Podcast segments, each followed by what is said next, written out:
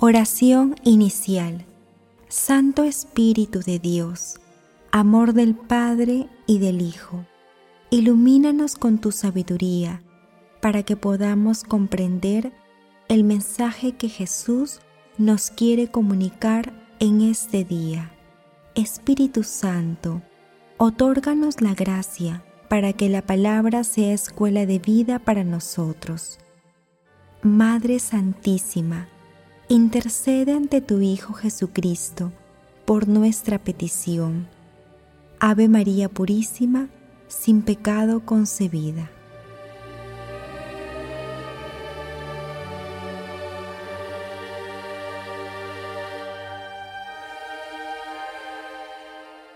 Lectura del Santo Evangelio según San Juan.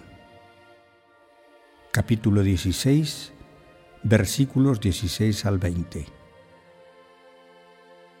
En aquel tiempo dijo Jesús a sus discípulos, Dentro de poco ya no me verán, pero un poco más tarde me volverán a ver. Comentaron entonces algunos discípulos, ¿qué significa eso de dentro de poco ya no me verán, pero un poco más tarde me volverán a ver? Y eso de que me voy al Padre. Y se preguntaban, ¿Qué significa ese poco? No entendemos lo que dice. Comprendió Jesús que querían preguntarle algo y les dijo, están discutiendo de eso que les he dicho. Dentro de poco ya no me verán, pero un poco más tarde me volverán a ver. Pues sí, les aseguro que ustedes llorarán y se lamentarán mientras el mundo estará alegre. Ustedes estarán tristes, pero su tristeza se convertirá en alegría. Palabra del Señor.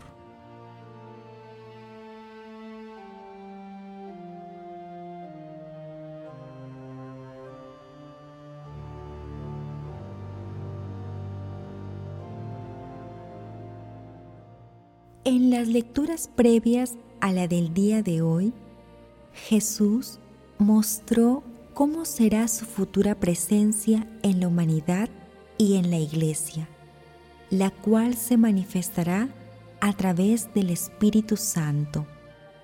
En el pasaje evangélico de hoy, Jesús emplea la expresión dentro de poco ya no me verán, pero un poco más tarde me volverán a ver, con la cual alude a su pasión y resurrección. Pero esta expresión no puede ser comprendida todavía por sus discípulos. Con la intención de que sus discípulos comprendan el significado de su expresión inicial, les dice que estarán tristes, mientras el mundo se alegrará, pero la tristeza de sus discípulos se convertirá en alegría con su resurrección. En los textos de los próximos días, Jesús irá aclarando el panorama a sus discípulos, pero como él mismo lo afirmó, será el Espíritu Santo quien les quitará el velo de la incomprensión y les otorgará el entendimiento y la fuerza para llevar la palabra de Dios al mundo entero.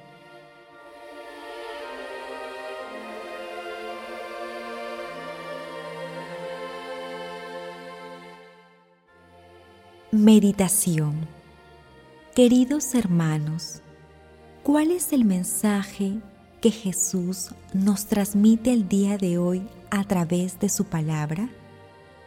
Jesús señala claramente que nuestro camino no está exento de pruebas y tristezas.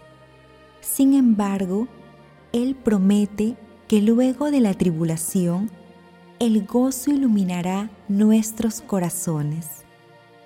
Hermanos, meditando la lectura de hoy, respondamos.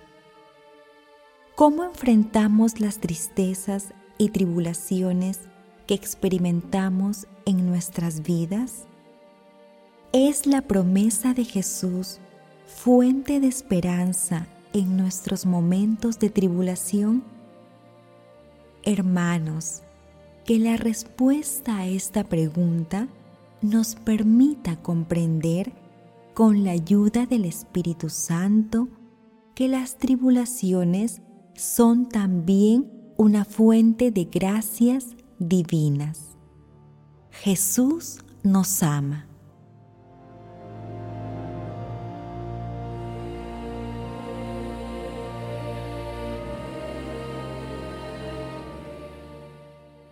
Oración. Amado Jesús, gracias porque en tu pasión, muerte y resurrección encontramos el amor y la misericordia, porque tú eres el camino, la verdad y la vida. Amado Jesús, que el Espíritu Santo que Dios Padre envió en tu santísimo nombre, nos permita gozar de la alegría de tu amor.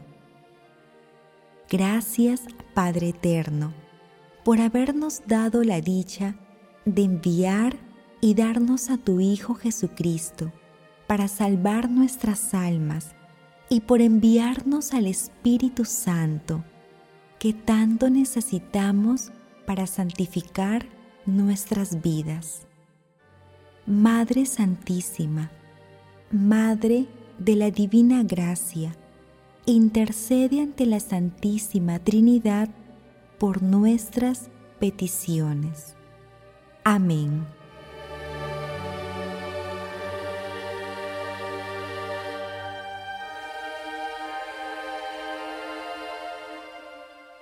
Contemplación y acción. Contemplemos a Jesús el amor de los amores, a Dios Padre y Espíritu Santo, con la lectura de una parte del Salmo 97. Cantad al Señor un cántico nuevo, porque ha hecho maravillas. Su diestra le ha dado la victoria, su santo brazo. El Señor da a conocer su victoria, revela a las naciones su justicia, se acordó de su misericordia y fidelidad en favor de la casa de Israel. Los confines de la tierra han contemplado la victoria de nuestro Dios. Aclama al Señor tierra entera. Gritad, vitoriad tocad. Tocad la cítara para el Señor. Suenen los instrumentos, los clarines y al son de trompetas aclamad al Rey y Señor.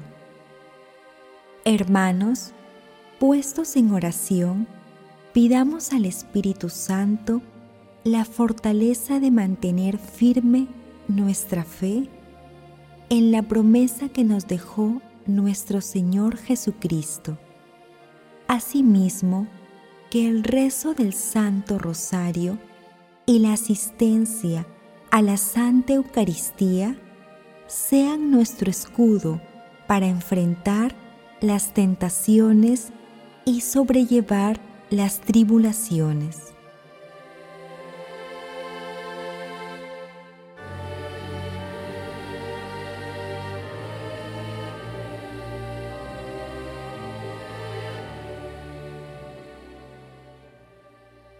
Oración final. Gracias, Señor Jesús, por tu palabra de vida eterna.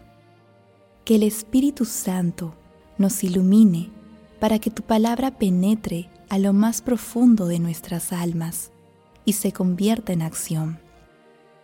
Dios glorioso, escucha nuestra oración. Bendito seas por los siglos de los siglos.